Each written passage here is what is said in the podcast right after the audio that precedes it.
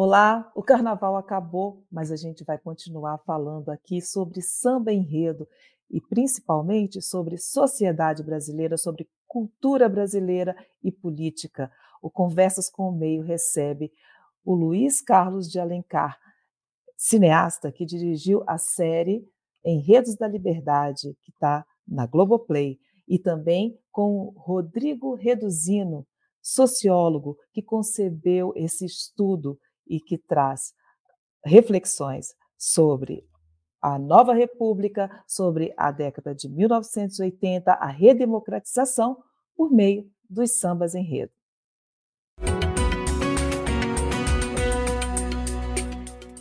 Olá, estamos agora aqui. É, vamos falar um pouco de carnaval, embora o carnaval já tenha terminado, mas não é só sobre carnaval, né? A gente vai falar sobre cultura brasileira, a gente vai falar sobre política, sobre sociedade, sobre é, tudo que nos rodeia aqui através dos sambas enredo, através do, da, da série Enredos da Liberdade. E é por isso que eu estou recebendo aqui o Rodrigo Reduzino. Rodrigo Reduzino, ele é sociólogo, é, e, Rodrigo, você estuda as questões de raça, de diferença, né? as questões de sexualidade e samba enredo. Né? É um prazer recebê-lo aqui.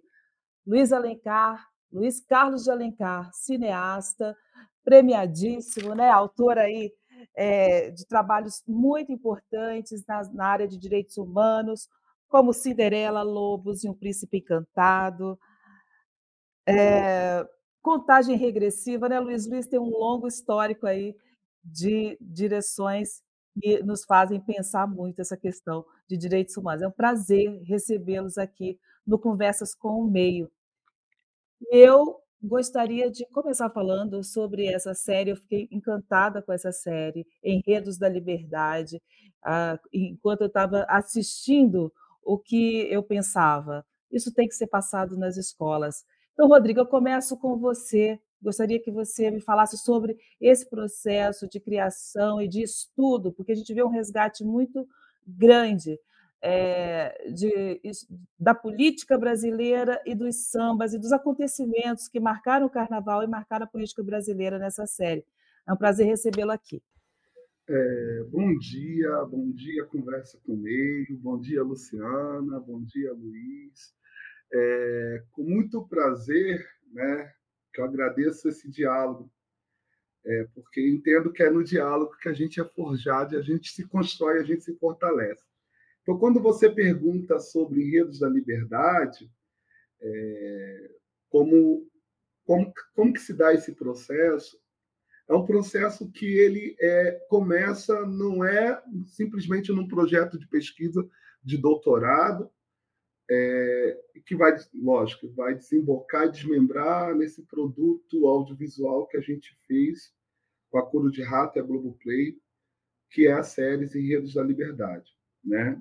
Mas é resgatar, sobretudo, uma memória, uma memória é, da infância, porque são enredos que eu fui criado, que eu fui pedagogizado é, para a percepção do mundo porque é, resgatando, né, assim, eu sou uma, eu fui uma criança do interior do estado, né, de Macaé, criar, nascido e criado na beirada da linha, ao pé do Morro Santana, filho de é, filho e neto de operário, operário ferroviários, né? Meu, meus avós eram ferroviários, a linha passava, margeava o quintal.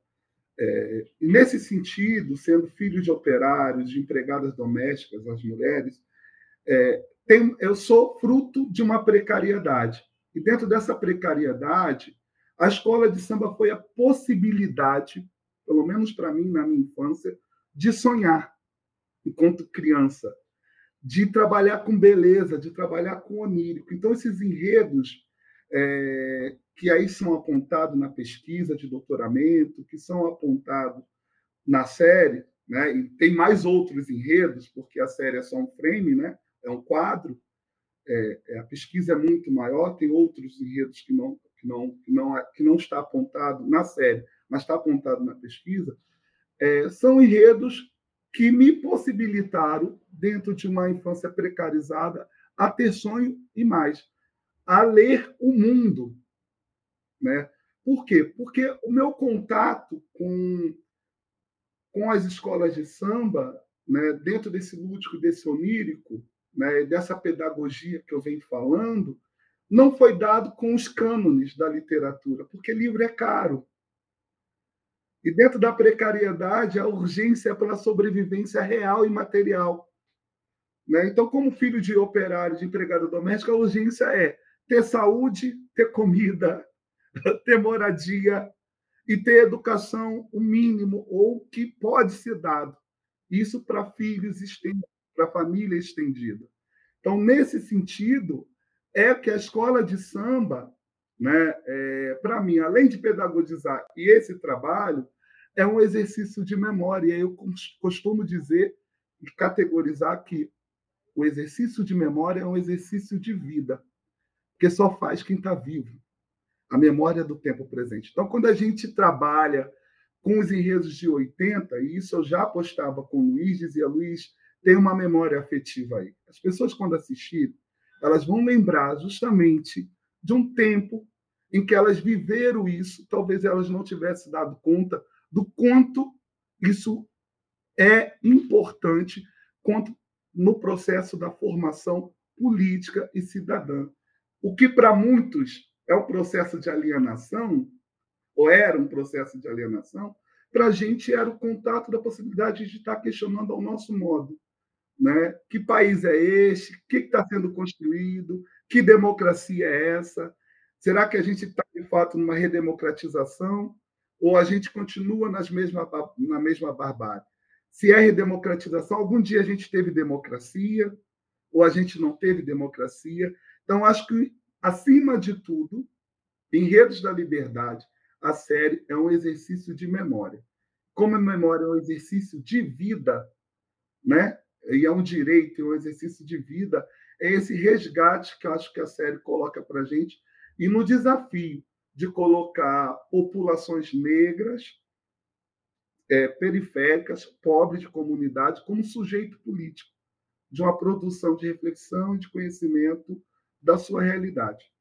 Então, assim, eu acho que é esse ganho que traz essa pesquisa, é o ganho que vai desmembrar na série, é o ganho que coloca e nos provoca a olhar com outro, com outro olhar para essa manifestação política e cultural.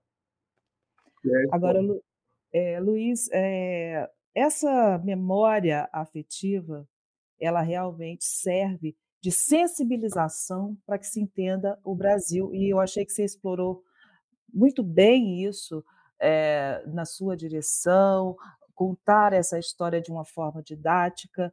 É, como que você aproveitou isso? Você é, procurou é, essa memória e, ao mesmo tempo, fazendo paralelo com os acontecimentos do Brasil. Como foi isso para você? Você também deve ter lembrado do, desses carnavais, e para mim, essa é, revisitar isso me transformou o olhar sobre alguns sambas foram levados para a avenida e que, e que agora eu revisitando, eu falei, olha, tinha a ver com isso. É um trabalho valioso. Como é que, como é que isso, que, o que, que isso significou para você nesse processo de criação, de direção dessa série?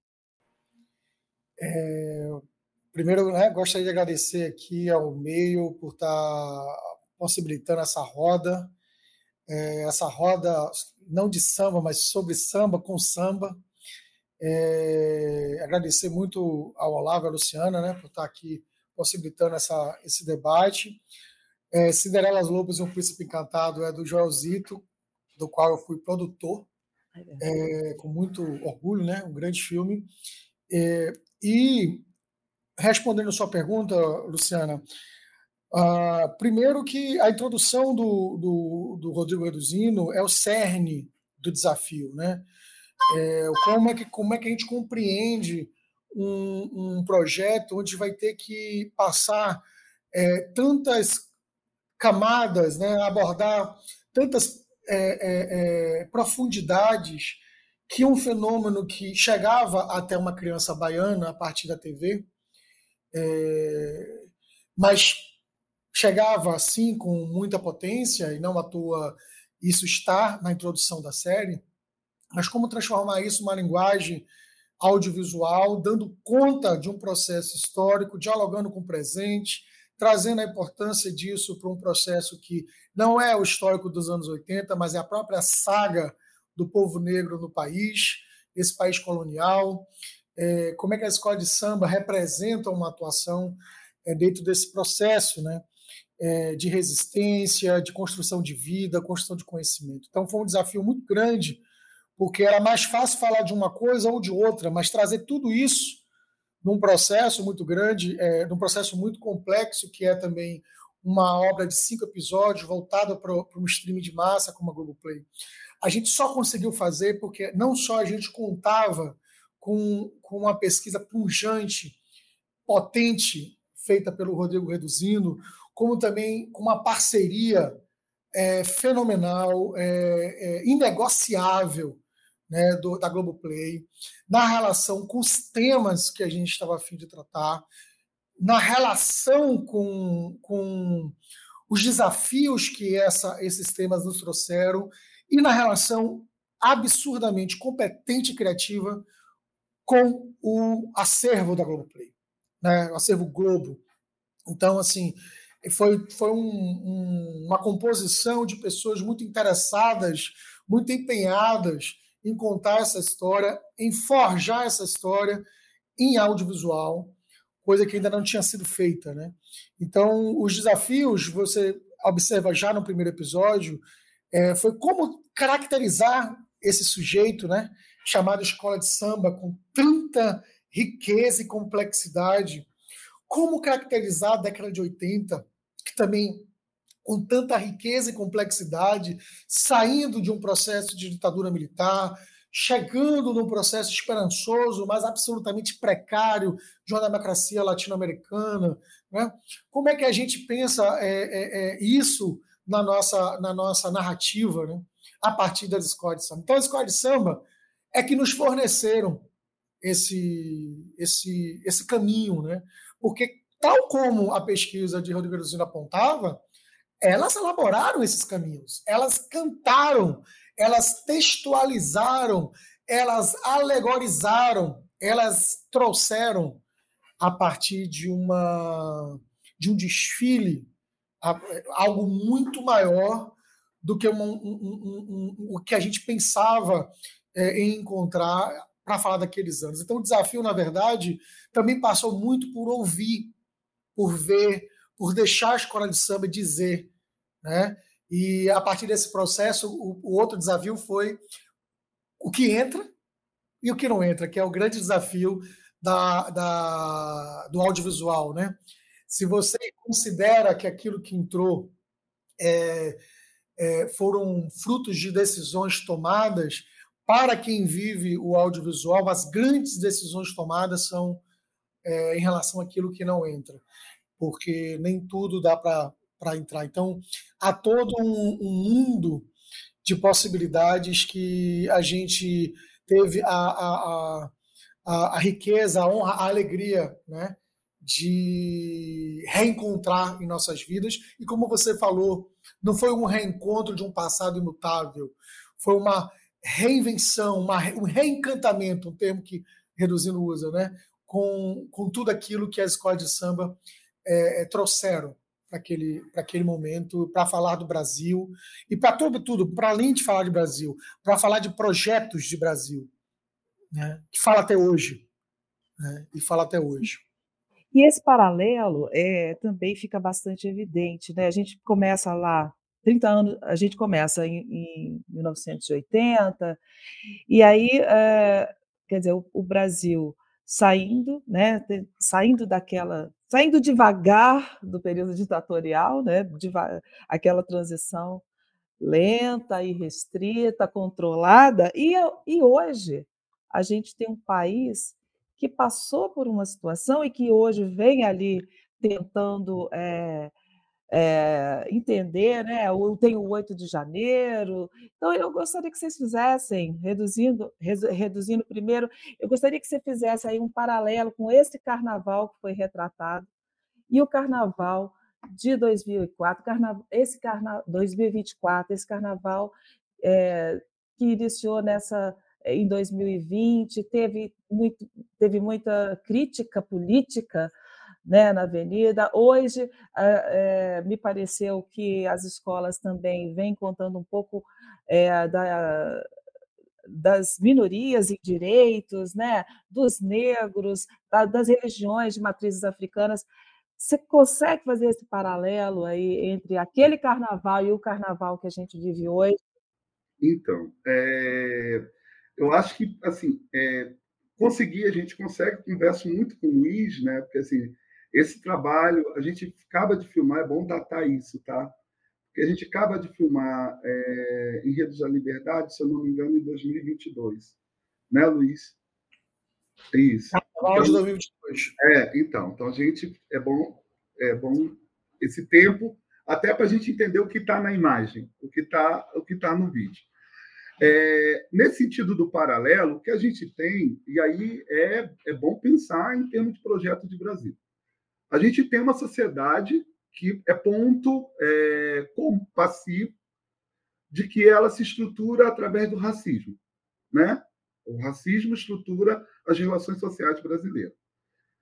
Então, o que que a gente, o que que isso significa para o olhar desta série, como pesquisador e para a questão que a gente aborda?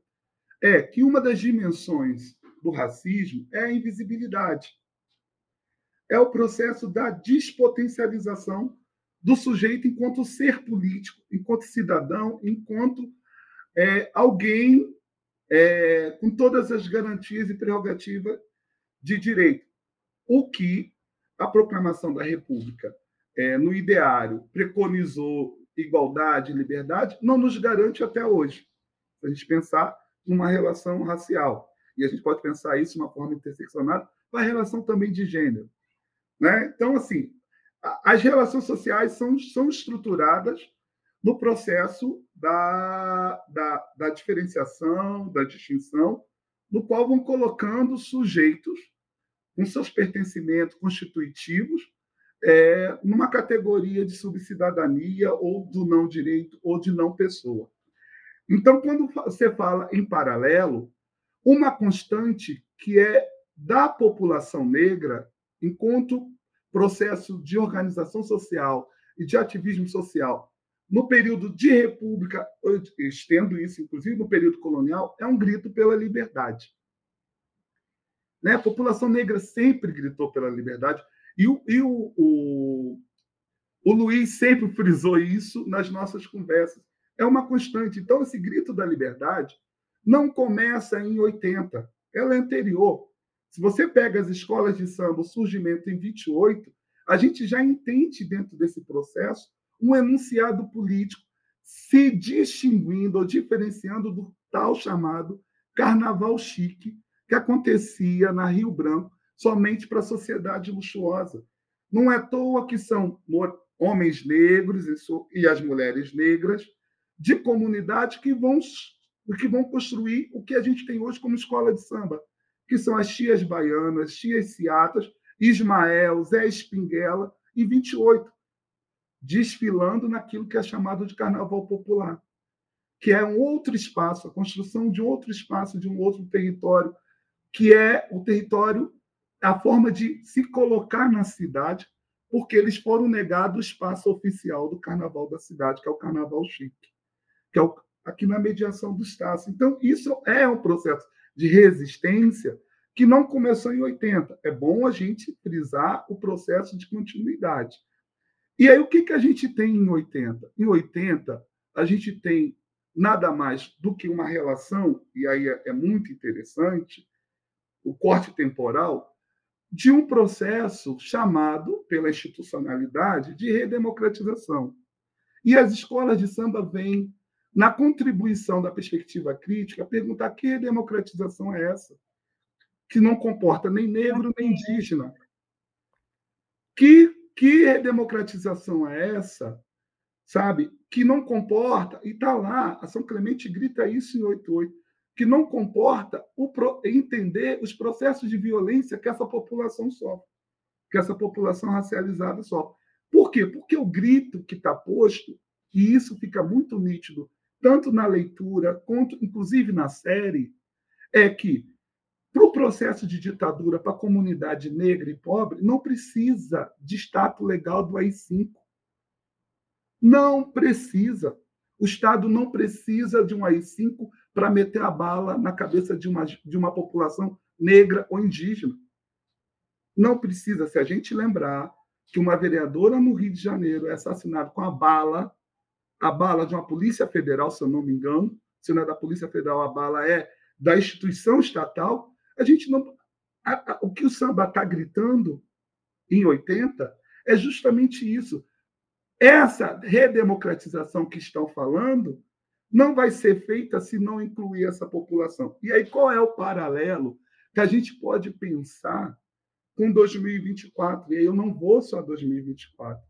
A gente pode pensar o enredo do Tuiuti em 2018, questionando o golpe, trazendo a, a imagem que nenhum movimento social conseguiu sintetizar para mim com tamanha perfeição, como o Tuiuti é, fez, que foi o, o, vampirão.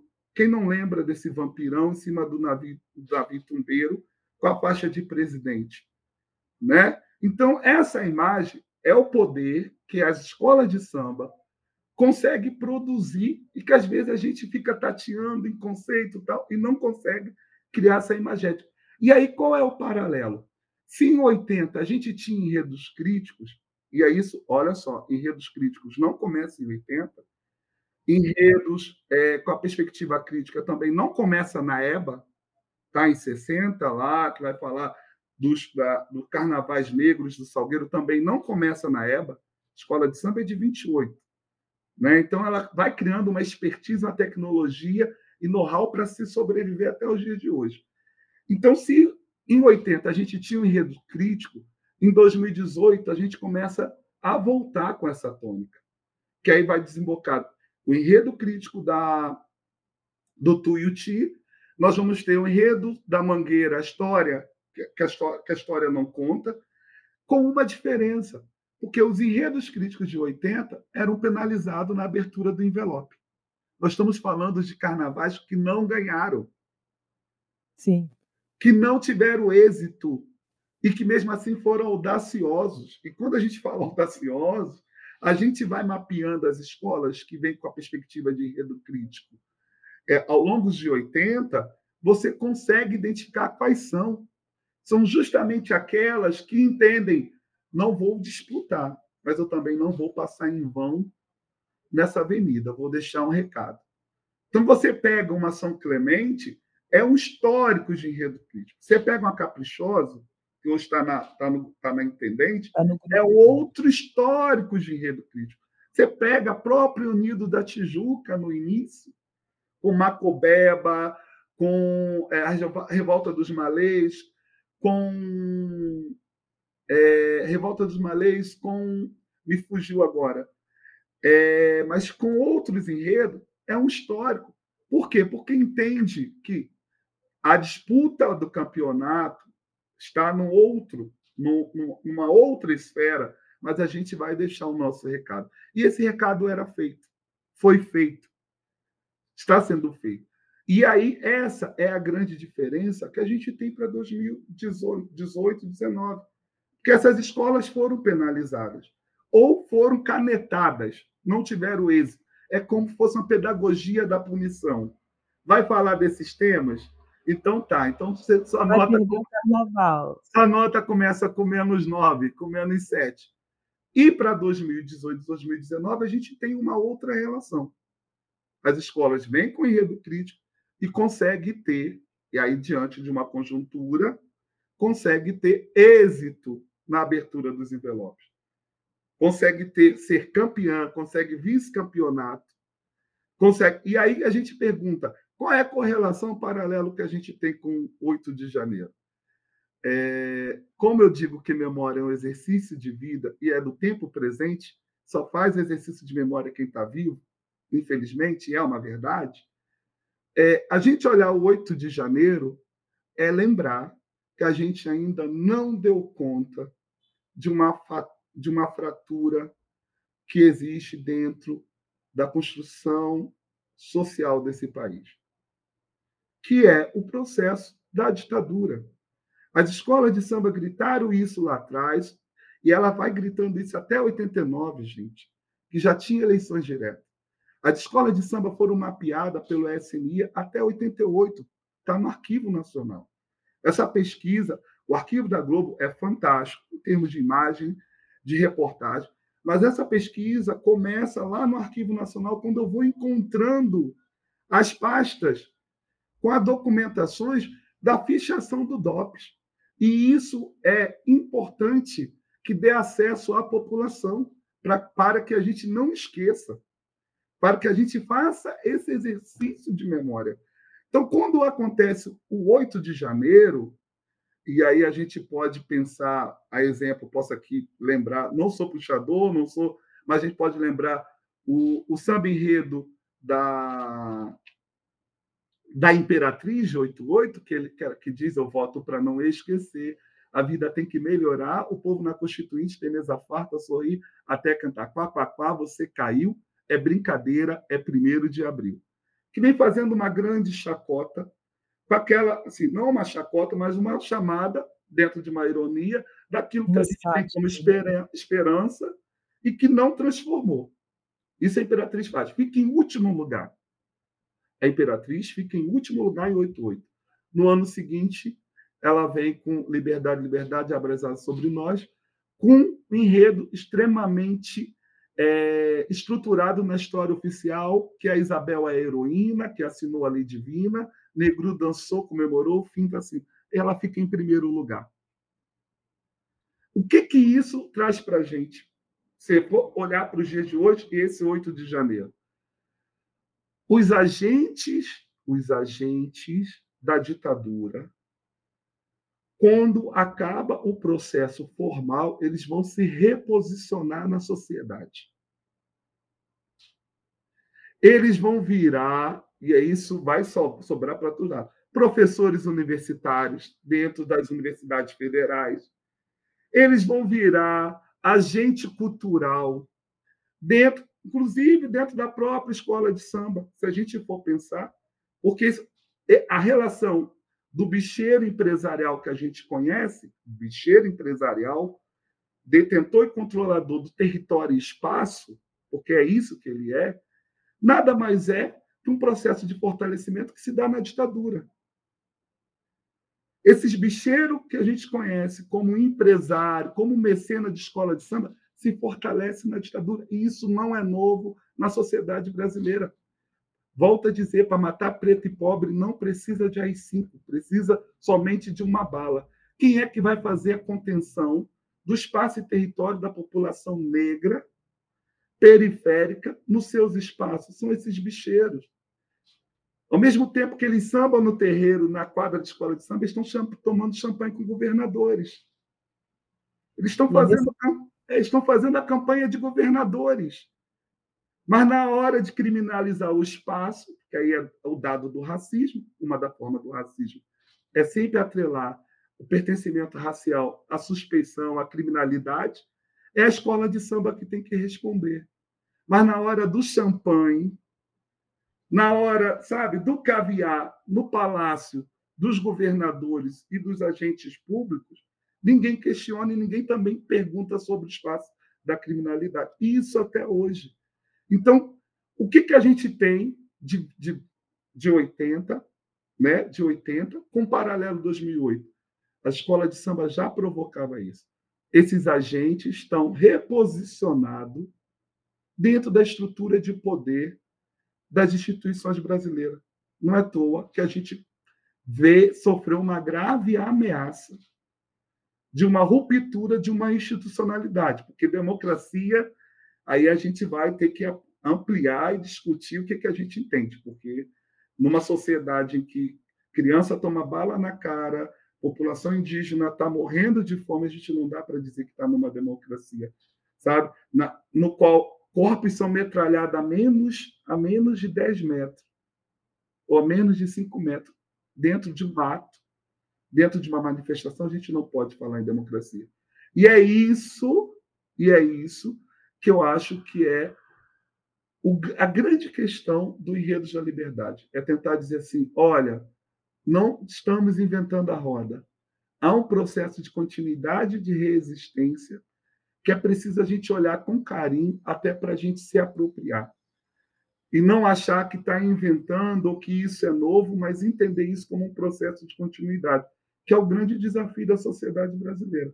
A gente não superou, as nossas instituições ainda não superou, a gente ainda tem as instituições brasileiras agindo com modus operandi é, com o espectro né, do seu modus operandi dos processos de ditadura. Não precisa, a gente não precisa nem desenhar, basta olhar as ações estatais para a população negra, indígena e como essa sociedade se estrutura dentro, se estrutura e naturaliza o processo de exclusão. E eu acho que é isso. E nesse contexto que você está tá falando, é a imagem, por exemplo, do presidente da Câmara beijando a mão do, do bicheiro, ela disse muito nesse carnaval, né? Ela contou bastante história, e não é, não é o primeiro né, que aparece ali, a gente sabe disso, a gente vê essa, essa aliança né, com, com governos aí, mas é, falou muito, repercutiu, e ainda é assim, né?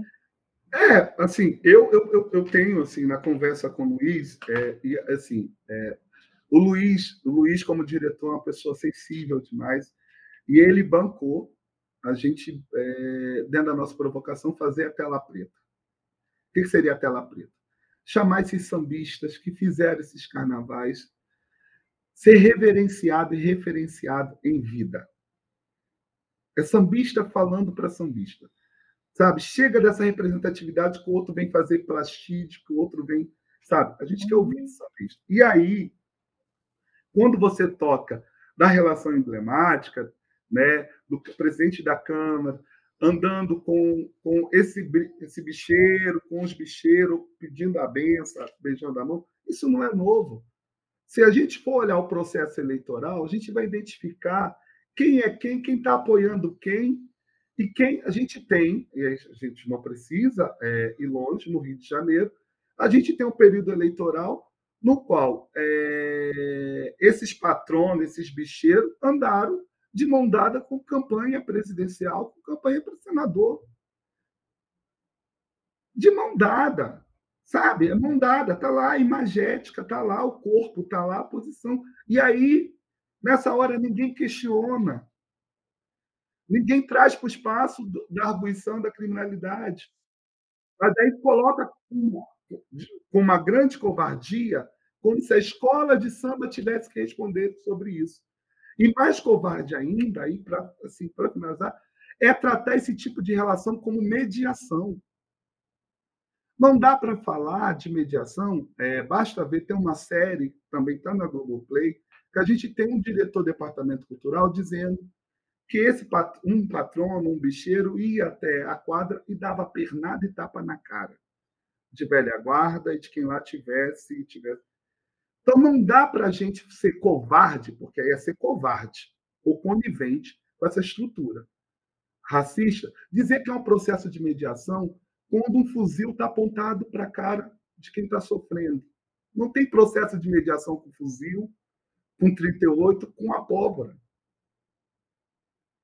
Não tem, você tem qualquer outra coisa, mas não dá para dizer que tem mediação, que escola de samba mediou quando você está lidando com controle, controle sobre o corpo, controle sobre a vida, com ameaça direta. É ser, assim, eu não consigo entender isso como uma leitura torpe, eu entendo isso como um ato de covardia e uma conivência a uma estrutura de violência. Porque nesse espaço teve tudo menos mediação. Porque a, o fuzil, a arma, estava apontado para a cabeça daqueles que lá resistiram. Então, é outra história, não é mediação. Exatamente. E nesse processo de trazer essa gente que faz o carnaval e que realmente é, é, pensa, faz o enredo e vive o carnaval, é, o mérito dessa série é trazer muita gente de valor, né? E que muita gente no Brasil não conhece é, vê o espetáculo ali, mas não está não tá dentro da, da cultura do, do, barracão, da escola de samba, dos ensaios, de pensar tudo isso. Luiz, como é que foi para você também revisitar isso e, e, e, trazer essa gente à tona e mostrar essas pessoas falando do carnaval, do processo de construção? O que, que isso trouxe? Olha, é, acho que a primeira coisa a colocar aqui é que eu venho de uma é, de alguns filmes, né, como é, Genocídio e Movimentos, não é a primeira vez que lutamos pelo nosso amor, onde a gente fala muito sobre é, no aspecto da denúncia, né, da resistência, mas de uma denúncia e uma denúncia, é, é, de uma resistência que é muito sofrida, né, uma resistência que ficaram muitos pelo caminho e, e muitas vezes é, as conquistas foram é, foram muito pesadas, muito penosas, um caminho muito penoso. Né? E até hoje, num processo muito doloroso de, de, de resistência. Né? É, a, primeira, a primeira questão que eu acho que esse projeto traz de diferente é que, ainda que exista essa, é, existam essas dimensões do povo negro é, no país, né, que sofram as consequências de uma política de genocídio é, que se atualiza de tempos em tempos, né, e estamos vivendo agora uma nova atualização dessa política. É, a série ela aponta para uma característica que é muito diferenciada, que é, a escola de samba ela investe no encantamento e na alegria, né?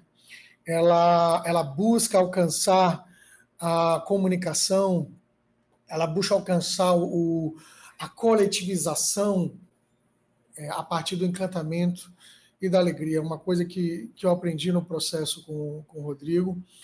E isso deu tão certo e dá tão certo que as escolas de samba não falam mais com o Rio de Janeiro, não falam mais com o Brasil, falam também com o mundo.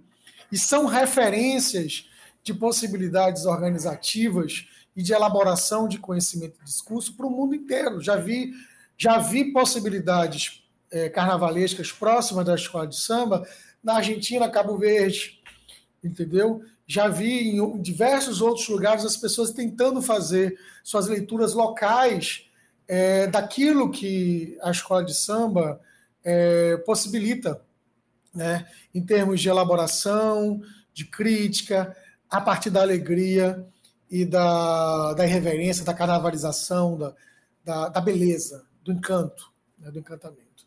Então, isso eu acho que é importante a gente partir desse princípio para dizer que talvez eu tenha sido, na verdade, levado, eu tenha sido trazido para a partir desse, dessa série. E eu não trouxe esse, eles e elas, né? Eles é me trouxeram e me encontraram nessa série, porque ainda tem uma questão, Luciana, é, que, como o Rodrigo Erosino falou, nós filmamos essa série num, num período pós-Covid que não é tão pós assim.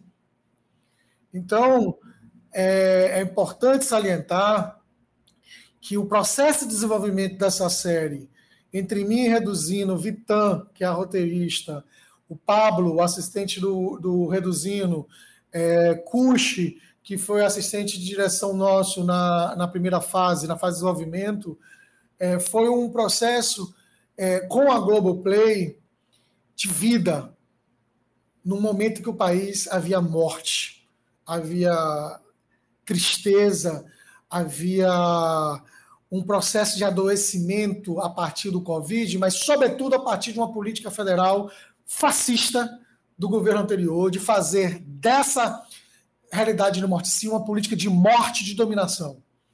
Então, a fazer em redes da liberdade significou vida nesse grupo que se dedicou a fazer, a desenvolver, né, com, a, com, a, com essas pessoas. E quando a gente foi para campo filmar, nós tivemos o privilégio de voltar a ter nossas primeiras relações sociais coletivas com famílias, é, no sentido de é, matriarcas, patriarcas de 15 territórios poderosíssimos, potentíssimos dessa cidade chamada Rio de Janeiro, que foi Portela, Mangueira, Imperatriz, Vila Isabel é, e outras 11 que nos receberam, nos acolheram, abriram suas portas, cantaram para nós e nos ensinaram e nos, é, nos transbordaram de encantamento em relação à série, em relação ao contexto do país, em relação ao que nós estávamos vivendo naquele período e para além dele.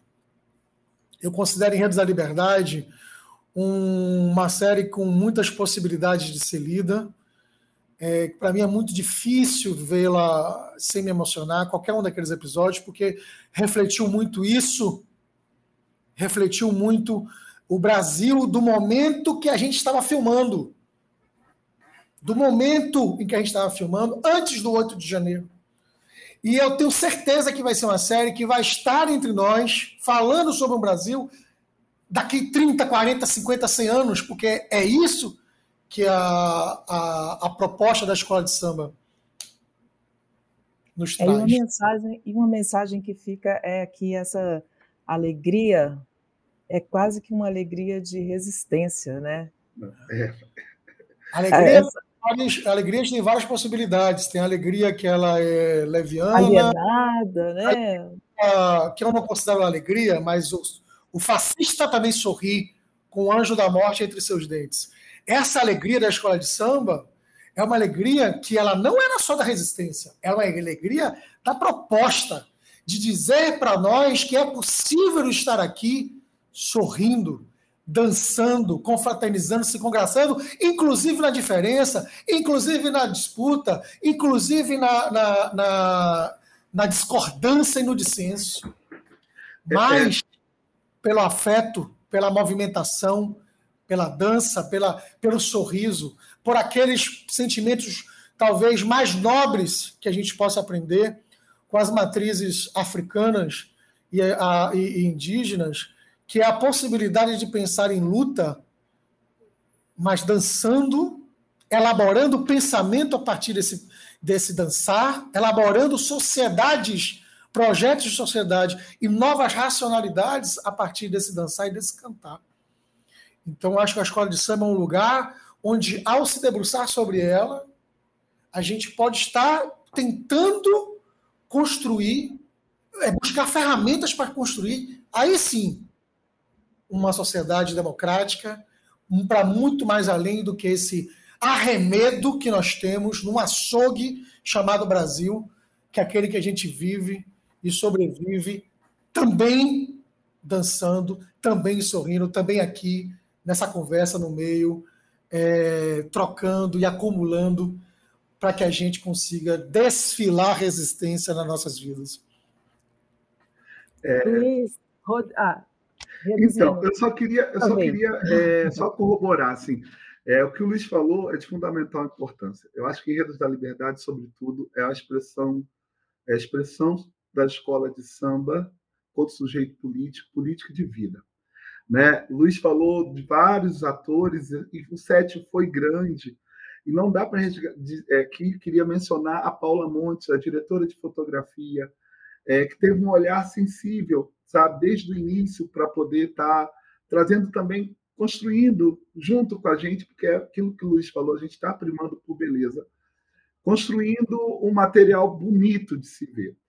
Por quê? Porque assim, porque é, a escola de samba ela é parte para corroborar com o que o Luiz coloca, porque isso também é uma questão cerne para mim na pesquisa, é cerne no enredo da liberdade. A escola de samba é parte da expressão de cultura negra. Pensando a cultura negra dentro de um país que a, que a população é racializada e racista, não dá para a gente falar a partir somente da nossa materialidade, da nossa condição objetiva. Porque se a gente for falar só a partir da nossa materialidade, da condição objetiva, ou usar a mesma estética ou a mesma forma, a gente já nasce morto. Porque na sociedade racista, quem é negro, quem é indígena, já está já tá, já tá no processo da diferença, já está na relação epistemicida, está morto, está natimorto, é subjugado, é colocado em suspeita. A gente teve que, e é isso é, se a gente falar de expressão de cultura negra, não é só a escola de samba, você pode olhar candomblé, você pode olhar as rodas de jongos, você pode olhar a capoeira.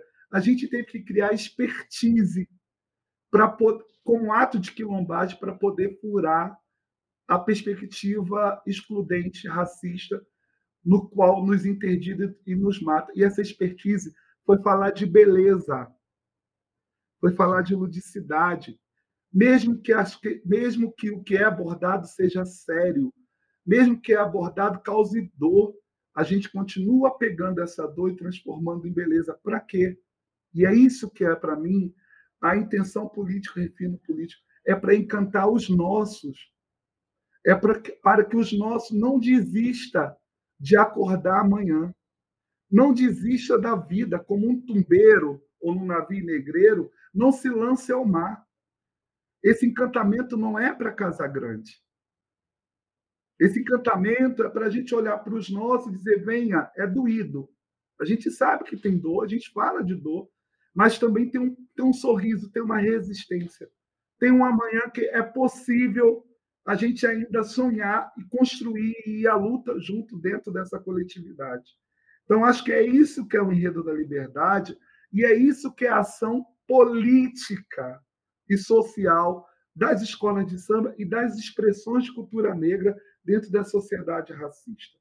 É dizer para os nossos, e aí estou falando de criança como eu fui um dia, estou falando do Senhor, estou falando daquele que está cansado, dizer assim, ei, está cansado?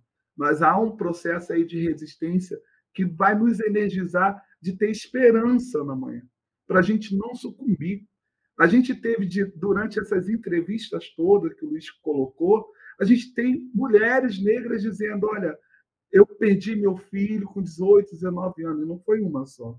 E eu só estou viva, eu só resisti por conta da escola de samba. Senão eu não estaria nem aqui viva. E não foi uma.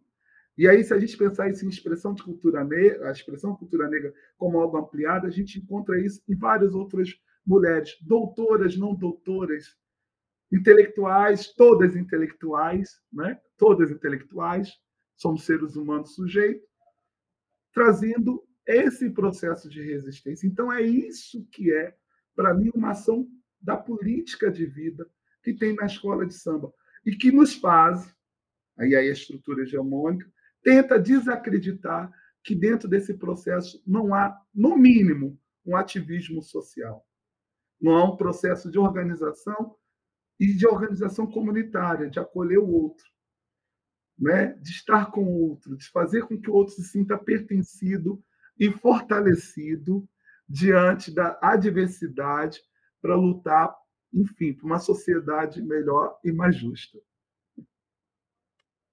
Gente, olha, que papo bom, hein? Engrandecedor. Quero agradecer vocês e o canal Meio é aberto a toda, toda essa expressão e engrandece muito o nosso debate aqui. Obrigada, Luiz. Obrigada, Rodrigo. E vamos assistir Enredos da Liberdade, não é isso? É, muito obrigado também, um grande abraço e, e, a toda a produção do meio, que a gente acompanha muito. Eu sou assinante da newsletter do meio. Assiste Enredos da Liberdade na Globoplay e estamos aí, é isso. É, é, é só um dispositivo para um diálogo, para uma compreensão e para uma luta para um mundo melhor. Eu acho que é isso que é enredo. Não terminou quando fechou a câmera e não vai terminar também quando se desligar. O processo reflexivo é contínuo.